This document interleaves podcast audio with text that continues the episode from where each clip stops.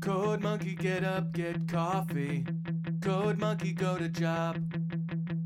Code monkey, have boring meeting with boring manager. Olá, mundo! Sejam bem-vindos a mais um Print F Podcast. Eu sou o Marcos Simon.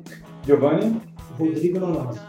Exatamente, estamos aqui com o Rodrigo Nonossi. Vamos falar hoje sobre bancos de dados não relacionais. Então, valendo lembrar que este podcast é um oferecimento da Matera Systems, que esse ano completa 30 anos de idade, trabalhando com soluções para mercado financeiro, instituições de pagamento, e-commerce, entre outros.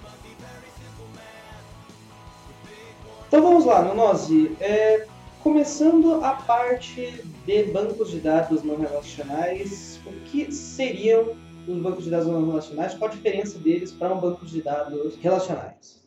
É, são, são, em geral, os bancos que não, não são relacionais mesmos, né? Porque, inclusive, o, a origem desse termo foi de um meetup, que um cara simplesmente queria juntar a galera e falar sobre bancos que não eram relaciona- relacionais, né?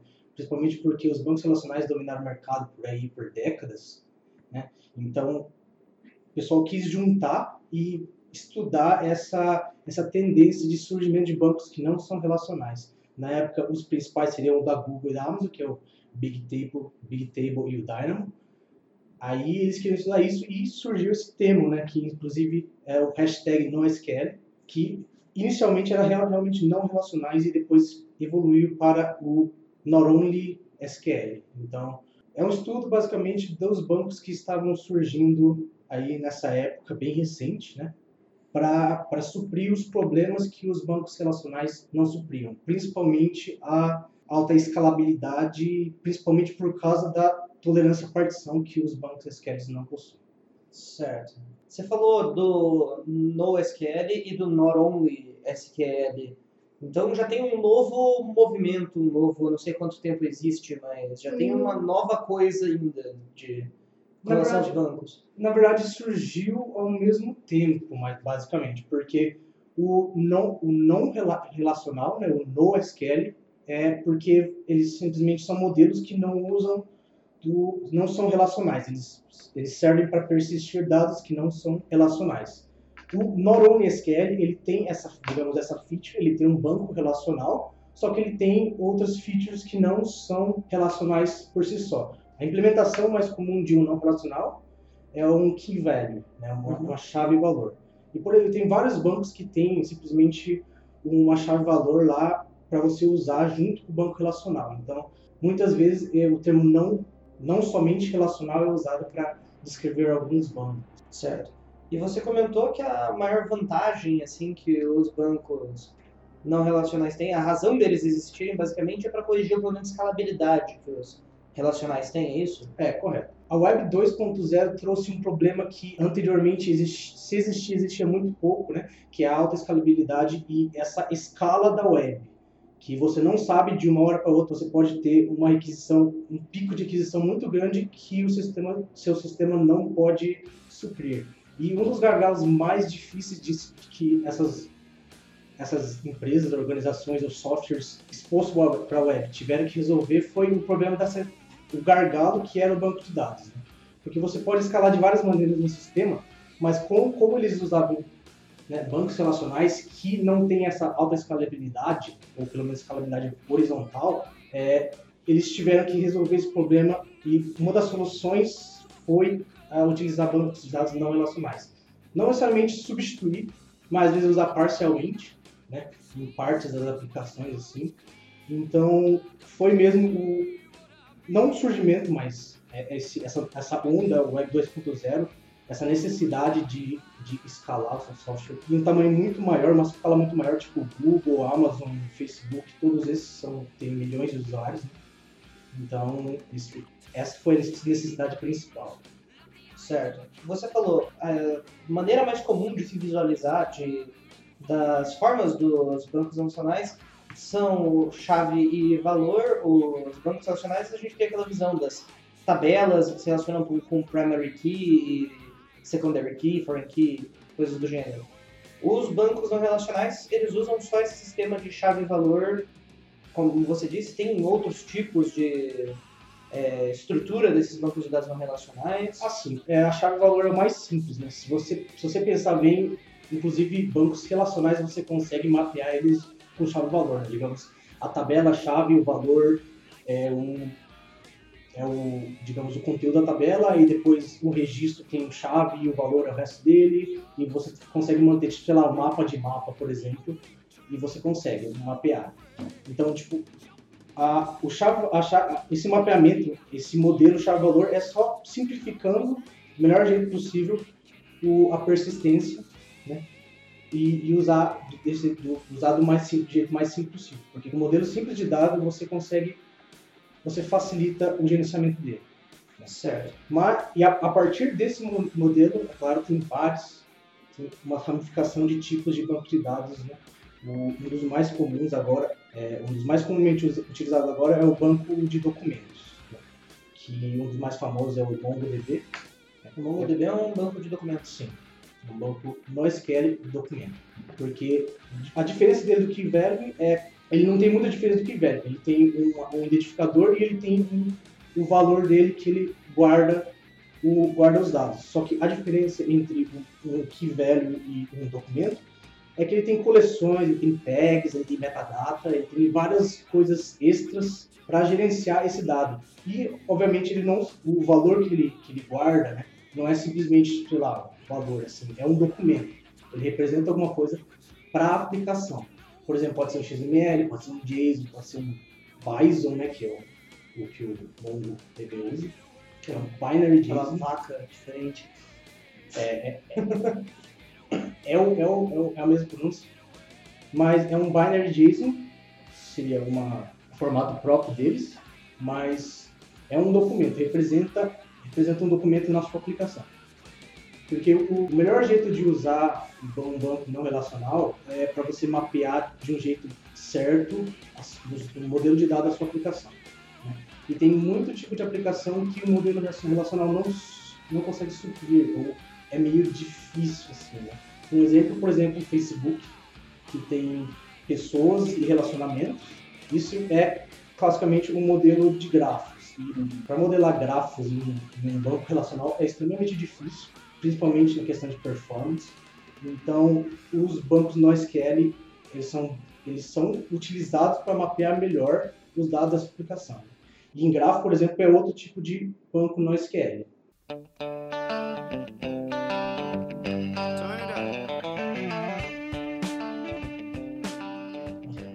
Então, assim, nesse modelo de dados de documento, Uhum. Como acontece a relação entre, entre dois documentos? É, boa pergunta. A ideia é não ter. A ideia é uma consulta mapear, por exemplo, um objeto ou uma página da sua aplicação. É por isso que você usa esse, esse modelo. Tipo, você faz uma consulta, você já tem, você retorna os dados que você precisa. Né? Isso, é um, isso, é, isso é um, meio que um desapego do modelo relacional. Tudo bem, mas como que eu sei que, por exemplo, um pai é pai de uma criança? Se tiver Ah, sim. Se você tiver a relação de dados, você tem algumas técnicas de, de mapear esse jeito. Por exemplo, você pode ter múltiplas consultas, como um modelo não relacional, um, banco de documento, ele tem, as consultas são mais leves, né? por, por ser um, ter um mapeamento de dados mais simples, você pode fazer múlti- múltiplas consultas, consultas mais facilmente. Você pode também ter cache ou cópia. Por exemplo, você tem lá o, você falou do pai e do filho. O filho tem um registro e tem um, identificador do pai. Você vai lá e, por exemplo, para você tem uma visualização disso, por exemplo, numa página web, você não vai, você não vai botar o identificador do pai, você vai botar o nome, por exemplo. Vai lá e copia no registro do filho o nome do pai pra, só para exibir. E se, por exemplo, você tiver um link lá para visualizar o pai, aí ele vai fazer uma, próxima, uma nova consulta. Isso gera o problema da cópia de dados. Isso, por É exemplo, se você vai lá e alterar o nome do pai, você tem que ficar re- replicando em vários lugares. né? Essa que era a minha dúvida. Nos bancos de dados não relacionais, então, quando eu tenho essa, essa referência, uma alteração que é feita em um lugar, eu tenho que, eu tenho que informar o outro local que essa alteração foi feita. Sim, Não... sim. Tem, tem vários modos de você deixar isso menos doloroso, que é, por exemplo, o modelo de, de pub- publisher e subscriber. Mas isso, isso requer que, por exemplo, suas aplicações sejam mais encapsuladas em APIs, tenha um message broker, essas coisas.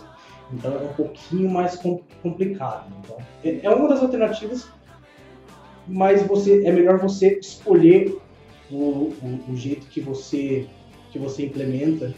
Por exemplo, tem o, o- outro é, é você botar o registro do pai lá dentro. Em forma de URI ou, ou JSON mesmo? Colocar o JSON dentro do filho? Sim. Coloca todo o registro É. do pai dentro do. Isso do altera, registro do filho. isso alterar o registro do pai. Teria que alterar em todos.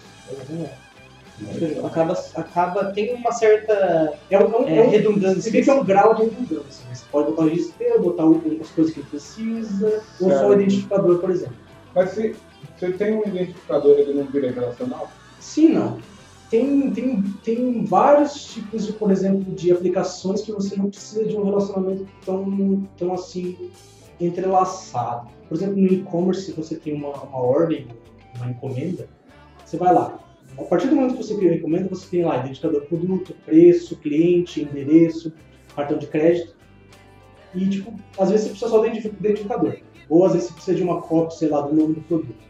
Mas se no futuro você alterar o produto, você altera essa ordem? Não. Não, exato. Tá vendo que para uma aplicação diferente você já vê que esse modelo já se encaixa melhor. E, aliás, essa era a próxima dúvida que eu tinha.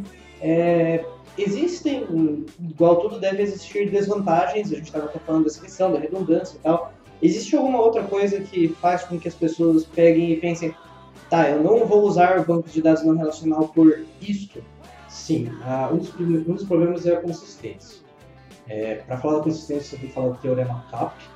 É, o teorema CAP ele, ele é um teorema que diz que você não pode, você só pode escolher dois de três princípios. Tais princípios são um, consistência, dois, disponibilidade e três, tolerância à partição. Então, uma aplicação, um banco, qualquer que seja, mexe com dados, obviamente, não pode ter esses, esses três essas- esses três pontos. Você tem que escolher apenas dois, ou um se a sua aplicação for ruim. Mas você só pode escolher dois. E no caso dos bancos relacionais, ele- eles não têm tolerância à partição. Por isso que é extremamente difícil de escalar um sistema, é, um banco relacional, porque ele não tem tolerância à parti- partição. Então você não consegue usar várias máquinas para escalar de um jeito mais horizontal um banco relacional. Você pode ter cópias, você pode ter um, entre aspas, cluster, ou, por exemplo, uma escalabilidade de, de master e slave, né, que eles falam, mas é extremamente difícil e limitado. Certo. Então, um dos pontos da, da, da escolha de um banco não relacional é, é porque um relacional não tem tolerância à partição. Por outro lado, nos bancos não relacionais, eles sacrificam, sacrificam também, entre aspas, né, a consistência, para ter tolerância à partição e disponibilidade. Por quê? A disponibilidade não é sacrificada no nenhum dos dois, mas quando você tem uma tolerância partição, partição você tem uma disponibilidade melhor. Certo. Por quê? Porque você tem vários nós para receber várias requisições. Você não vai ter o gargalo que tem Exato. no relacional. Exato. Então a disponi- disponibilidade aumenta bastante, né? E, e criam sistemas altamente disponíveis, que são basicamente todos os sistemas, por exemplo, da Amazon Web Services, certo? que tem 99 ponto número de noves na porcentagem de, avali- de, de- de disponibilidade. Então, essa consistência sacrificada é chamada de, começa a se chamar de, de consistência eventual, que diz que eventualmente seu sistema vai ser consistente. Então, tipo, quando você tem uma aplicação que depende do banco, banco que não é a par- não, não é o tempo todo consistente, você precisa rever alguns dos seus conceitos e modelar a aplicação de um jeito diferente. Certo? Algumas aplicações isso isso vem mais naturalmente, algumas não. Então, a escolha do banco de dados depende disso. Se você depende extremamente de consistência, você tem que pensar duas vezes antes de sacrificar ela. Só que se você tem um sistema que você sabe que você vai precisar escalar muito, você tem que repensar a consistência. No Netflix da vida, que eu posso acessar o catálogo, estar colocando um, um filme para outra pessoa ver catálogo. É, exato. Tipo, você vai dar F5 e vai vai vai estar consistente lá. Porque essa eventual consistência parece, parece grande, mas na verdade não, é, é me- menos de um segundo. Essa consistência eventual. Que seria, por exemplo, um- vamos usar como exemplo aqui, um dos, um dos tipos de banco no SQL é o Cassandra. O Cassandra, para replicar ou seja, para ter essa eventual consistência, ele demora menos de um segundo. E você pode tunar também, porque é, isso é o tempo que ele replica o, essa, as modificações nos nós que tem aquele, a informação. Né? Que, por exemplo, o Cassandra ele não só faz replicação de dados, mas ele faz sharding também. São duas técnicas diferentes de partição. Que a sharding você divide dados. Você tem um dado diferente em cada nó. E replicação você tem a cópia deles. A cópia você aumenta a, a, a taxa de, de leitura, que cada nó, cada nó a mais que você tem, você pode você dobra o, o a velocidade de leitura, né? uhum. só que também você cria a latência de escrita.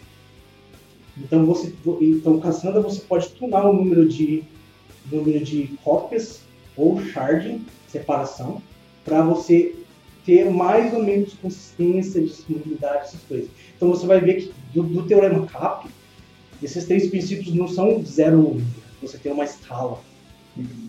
Então esse é o ponto de você usar bancos, bancos não relacionais. Né? Então você pode ter consistência top, que nem banco relacional, com um banco não relacional. Então é bacana você estudar esses conceitos para você poder escolher o que você quer para sua aplicação, o que a sua, o que a sua aplicação requer.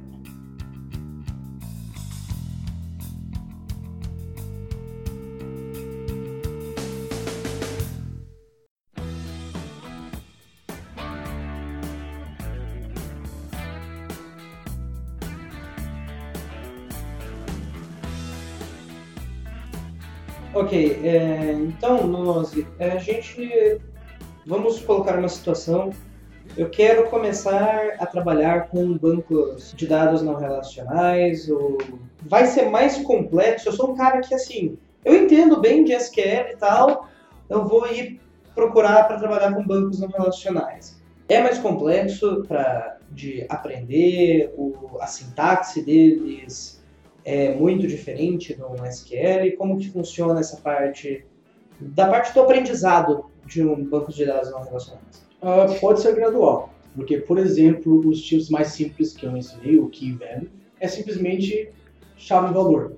Isso você já tem dentro da sua aplicação, por exemplo, como um, um mapa ou dicionário. É bem simples, você não precisa de API, você não precisa muito, de muito conhecimento. Né? Já, a maioria, tem, vários, tem vários bancos que inclusive mapeiam é, os serviços deles em API REST. Porque é, quase isso que eles precisam, né? Precisam insert, create, update, delete, simples. Mas, por exemplo, quando você pula para um, um, banco de documento, por exemplo, supondo o MongoDB, o MongoDB já tem uma query language uhum. que se utiliza do JSON, ele faz, você, você faz como se fosse um mini JSON com os parâmetros que você quer fazer uma consulta, aí já, já, aí já fica um pouquinho mais complexo, porque você tem que aprender uma linguagem de consulta. É diferente, mas não é difícil. E às vezes no princípio você não precisa pensar, pensar muito nessa parte teórica de escalabilidade assim, e consistência. Né? Às vezes só precisa de uma, uma coisa simples. Certo. Então, às vezes, se você não, se você não consegue mapear, por exemplo, o seu banco em, né, não, em, em banco relacional, já é um ponto que você precisa, você precisa se preocupar. Entendi. E é isso que você falou que o MongoDB ele tem uma linguagem de queries dele, né?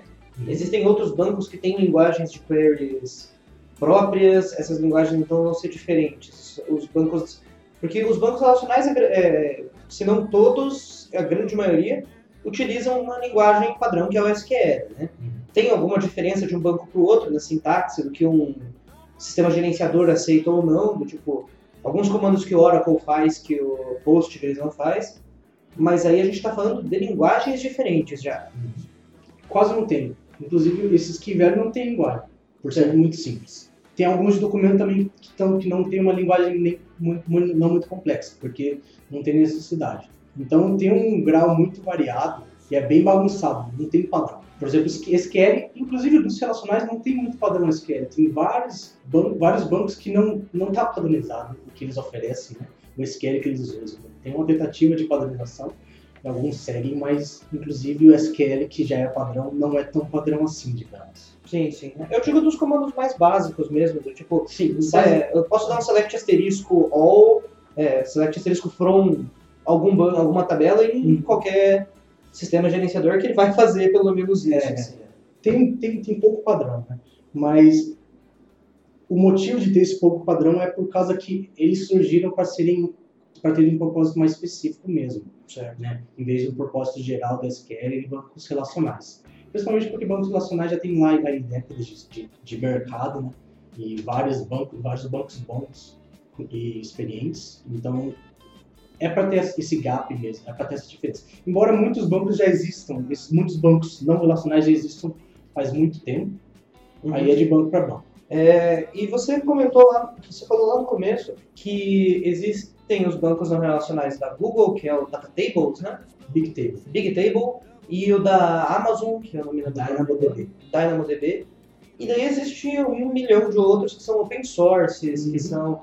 Tem alguma vantagem desses, é, desses dois grandes de empresas, corporações e tal, em questão, nem que seja em questão de documentação comparado com esses open sources, ou é, são similares, um Mongo, um Voldemort, eu achei fantástico que existe um banco É, com o nome de Voldemort. Voldemort. Assim, a vantagem, desvantagem, depende, sempre depende do, seu, do, do que você precisa, né? Mas, por exemplo, os da Google e da Amazon, é, eles já têm uma vantagem boa, que é a integração com a infraestrutura deles. Com a Amazon Web Service, com o Google Cloud. É, é, é bem mais fácil você usar na plataforma deles. Mas o software deles em si é um pouquinho mais maduro, porque eles foram os pioneiros da, da, desse, Web 2.0 em microservices, que é um dos, um dos reflexos também da existência desses bancos não SQL. Então, é um pouquinho mais de maturidade dos bancos, um pouquinho mais de tempo que eles estão no mercado, né? mas não é tão assim. Porque se você pensar mais ou menos da época que existe, ele- eles não devem existir nem faz 10 anos, ou por aí, 10 anos. Não é tanto tempo comparado com os relacionais. E os outros também, tipo, você vai comparar 6 anos com 10 anos de existência de mercado, não é muita coisa. Se comparar com 30 da É. Oracle, por exemplo. Deve ser por aí, não tenho certeza. ok, não, sim. Mas é, é bem, é, bem, é bem difícil você chegar e falar, ó, isso aqui é melhor 100% do tempo. E voltando àquele cenário que eu comentei, estou querendo começar a mexer com bancos não relacionais.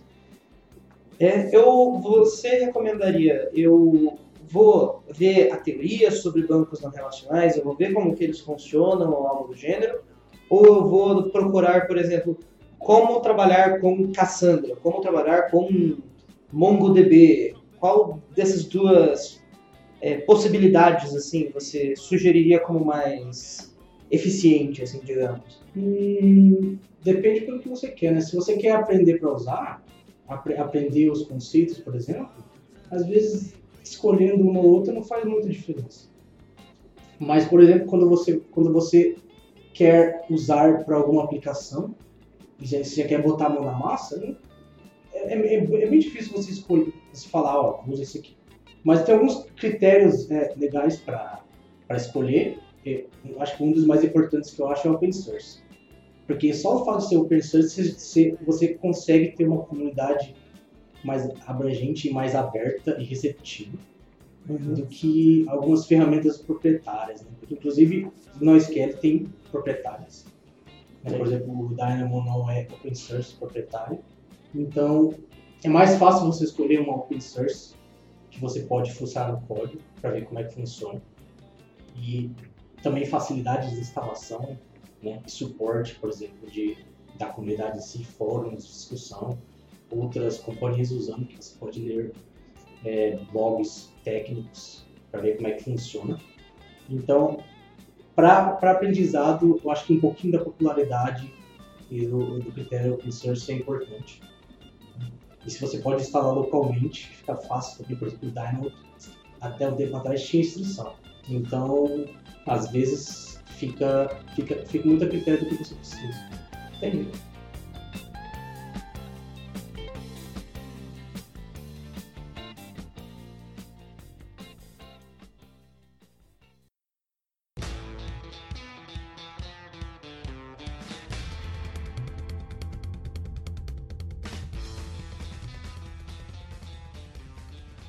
E no indo para uma parte mais final aqui, é, falando sobre mercado de trabalho, falando sobre como que é, o movimento que o mercado tem feito atrás desses bancos no SQL.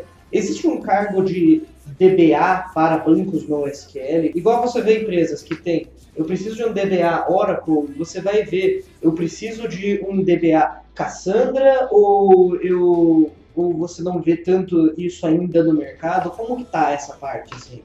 É, você não vê. Por que, que você não vê? Ah, uma das escolhas, ou um, um, um dos motivos para usar bancos no SQL é por causa que ele reflete melhor a- a- o mapeamento dos seus dados, dos dados da sua aplicação. O que, que significa? Significa que às vezes o desenvolvedor vai querer escolher um banco diferente. Quem está lá na aplicação. Isso significa que ele sabe as necessidades dele. Então ele vai lá e aprende a usar, ou escolhe uma ferramenta para ele usar e vai lá e usa. E também por causa que um, um- um dos reflexos da escala desse web scale que está acontecendo, você tem o surgimento de times DevOps, times multidisciplinares, né? Você não tem esse nicho que é o DBA. Então você você não tem, você não consegue ter um cara para cuidar de todos os bancos em produção, porque você tem muitos tipos de bancos. Então você delega a responsabilidade de tudo da sua aplicação para o time. Então você vai ter um time que é multidisciplinar e tem, eles têm eles escolheram aquele banco. E se você for em outra equipe, eles podem ter um banco diferente. Né? Você tem aí uma, uma aplicação que tem uma que tem persistência poliglota.